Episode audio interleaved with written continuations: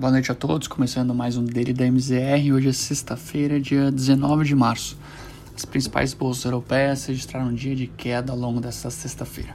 Pressionado pelo noticiário de que o Fed não estenderá as medidas de relaxamento quanto às reservas de capital nos bancos, o setor bancário foi sem dúvida o mais impactado com a divulgação.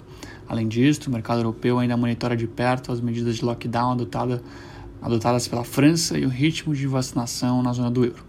Hoje, ao longo do dia, Boris Johnson, primeiro-ministro britânico, foi vacinado com o imunizante da AstraZeneca em parceria com Oxford.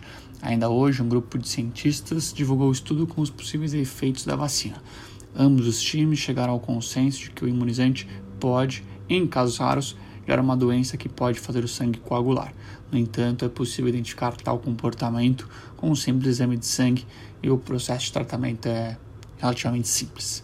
Por fim, o índice Stock 600 fechou o dia cotado a 423,35 pontos, com queda de 0,76%. Os principais índices americanos registraram resultados divergentes ao longo do dia.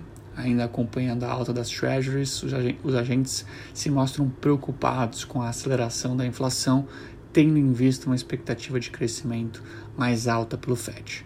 Durante o dia, os índices também refletiram a retirada do afrouxamento das regras de capital de reserva nos bancos, fato que havia sido retirado no início da pandemia. As ações do setor bancário, assim como na Europa, foram as mais prejudicadas. Além disso, as ações de tecnologia, como já vimos observando ao longo, do, ao longo da semana, também perderam terreno com a alta do rendimento dos títulos de 10 anos nos Estados Unidos. Por fim, Nasdaq teve queda de 0,76%, Dow Jones, Dow Jones operou em queda de 0,71% e o S&P 500 uma leve perda de 0,06%. O Ibovespa, após sofrer no dia de ontem, seguiu com um tom otimista e fechou a semana com ganhos de quase 2%, ainda repercutindo sobre a alta de juros anunciado, anunciada na quarta-feira. O mercado também já projeta uma melhora no ritmo da vacinação e da situação como um todo no país, mesmo com o momento atual ainda bastante desafiador.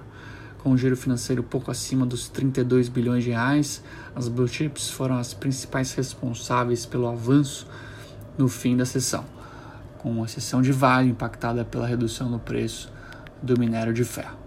Por fim, o principal índice acionário brasileiro fechou a semana em alta de 1,21%. Fechou o dia, perdão, em alta de 1,21%, cotado pouco acima dos 116 mil pontos. Com relação aos juros, os contratos de juros registraram alta em toda a curva local. O mercado ainda ajusta as posições depois do comunicado do Copom mais duro que o esperado e aguarda agora os dados de inflação, IPCA 15, que serão divulgados na próxima semana. Além disso, é esperado também ato oficial da reunião, com as diretrizes sobre as próximas etapas do ciclo de normalização de juros no Brasil.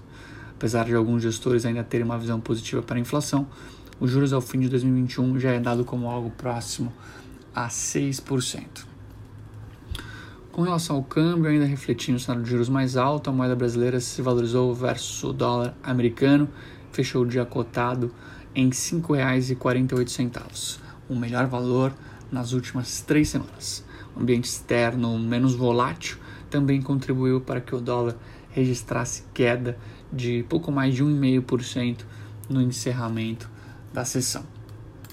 Por fim, com relação ao principal fundo de índices imobiliários, principal índice de fundos imobiliários uh, brasileiro, o IFIX, registrou alta de 0,37%, fechou o dia cotado a 2.819 pontos. Bom, por, por hoje é isso, pessoal. Tenham todos uma excelente noite, um bom final de semana e até a semana que vem.